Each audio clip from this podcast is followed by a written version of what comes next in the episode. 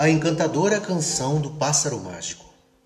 Este conto do leste da África, sobre a inocência e o poder que as crianças possuem, foi registrado no início do século XX em Benalan, Tanganyika, atual Tanzânia, pelo pastor Júlio Zoelk, da igreja Missão de Berlim. Certo dia, um estranho pássaro chegou a uma pequena aldeia que se aninhava entre baixas colinas. Daquele momento em diante, nada mais estava seguro. Tudo o que os habitantes da aldeia plantavam nos campos desaparecia na noite para o dia. A cada manhã havia menos e menos carneiros, bodes e galinhas também. Até mesmo durante o dia, enquanto as pessoas trabalhavam nas terras, o gigantesco pássaro vinha e arrombava depósitos e celeiros, roubando deles todo o estoque de comida que mantinham para o inverno. Os aldeões ficaram arruinados. Havia miséria naquelas terras. Por todos os lados soavam lamentações e ranger de dentes. Ninguém, nem mesmo o mais valente herói daquela aldeia, conseguia pôr as mãos naquele pássaro. A ave era rápida demais para eles. Na verdade, quase não podiam vê-la. Apenas ouviam o farfalhar de suas enormes asas quando ele pousava no topo da antiga Mungububa, sob a densa copa. O chefe tribal da aldeia arrancava seus cabelos de tanta frustração.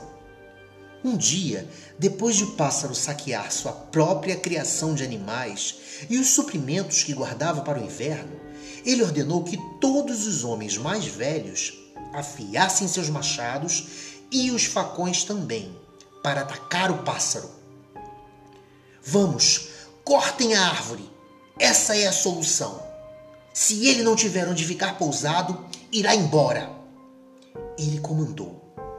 Com machados e facões de lâminas cintilantes, os homens se aproximaram da grande árvore.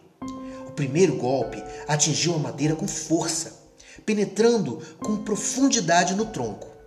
A árvore estremeceu, e das grossas e emaranhadas folhas de sua copa, o estranho e misterioso pássaro surgiu uma doce canção ecoou de sua garganta sobre coisas fabulosas e distantes que nunca retornariam.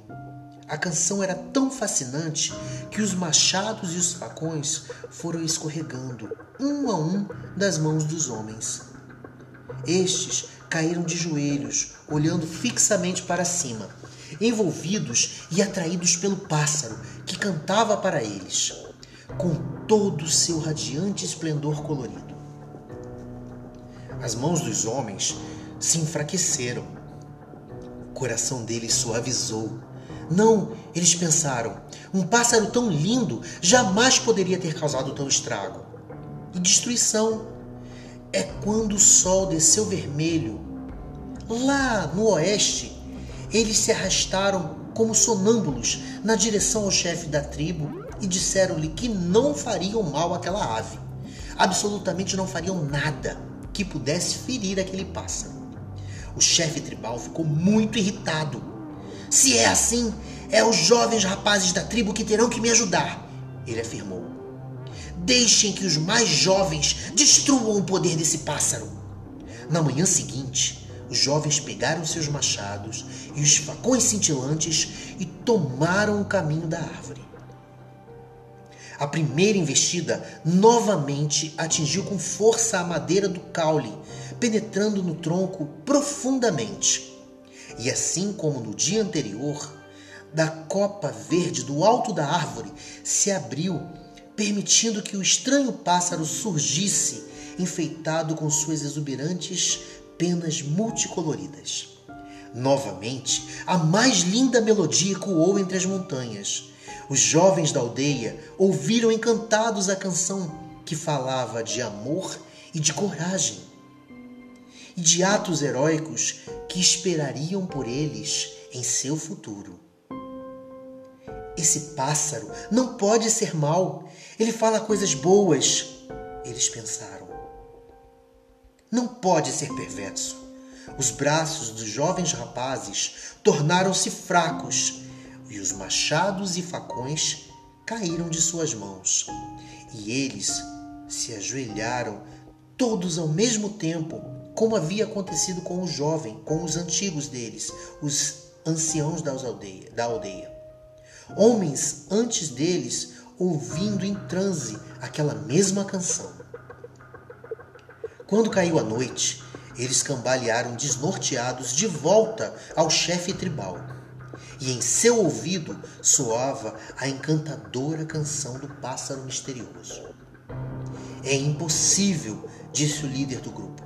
Ninguém é capaz de enfrentar o poder mágico desse pássaro. O chefe da tribo ficou furioso. Só restam as crianças, ele disse. As crianças ouvem verdadeiramente o que nós mandamos e os olhos delas são límpidos. Eu as guiarei contra o pássaro.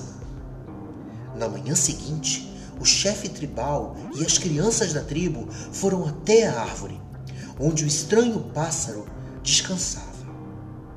Assim que as crianças fizeram a árvore sentir os golpes de seus machados, a frondosa copa se abriu novamente e o pássaro apareceu exatamente como antes. Ofuscantemente lindo, mas as crianças não olharam para cima. Os olhos delas estavam fixos nos machados e nos facões em suas mãos. E continuaram a cortar e cortar e cortar no ritmo de sua própria música. O pássaro então começou a cantar. O chefe da tribo podia ouvir a canção linda e inigualável e sentiu a fraqueza em suas mãos. Mas os ouvidos das crianças podiam apenas ouvir o som repetitivo e corriqueiro de seus machados e facões. E não importava quão encantadoramente o pássaro cantasse, elas continuavam a cortar e a cortar e a cortar. O tronco rangeu e partiu-se ao meio. Finalmente, a árvore desabou ao chão e com ela veio junto o estranho e misterioso pássaro. O chefe encontrou-o caído, morto e esmagado pelos galhos da árvore. As pessoas chegavam de todos os cantos os velhos, homens endurecidos, e os vigorosos jovens não podiam acreditar que aquelas crianças, com seus braços fininhos, haviam conseguido cumprir aquela tarefa. Naquela noite, o chefe tribal anunciou uma grande festa para, para recompensar as crianças por elas terem feito aquele bravo serviço. Vocês são as únicas que verdadeiramente ouvem e enxergam com clareza. Ele disse: Vocês são os olhos e os ouvidos da tribo. Espero que tenham gostado desse conto e até o próximo.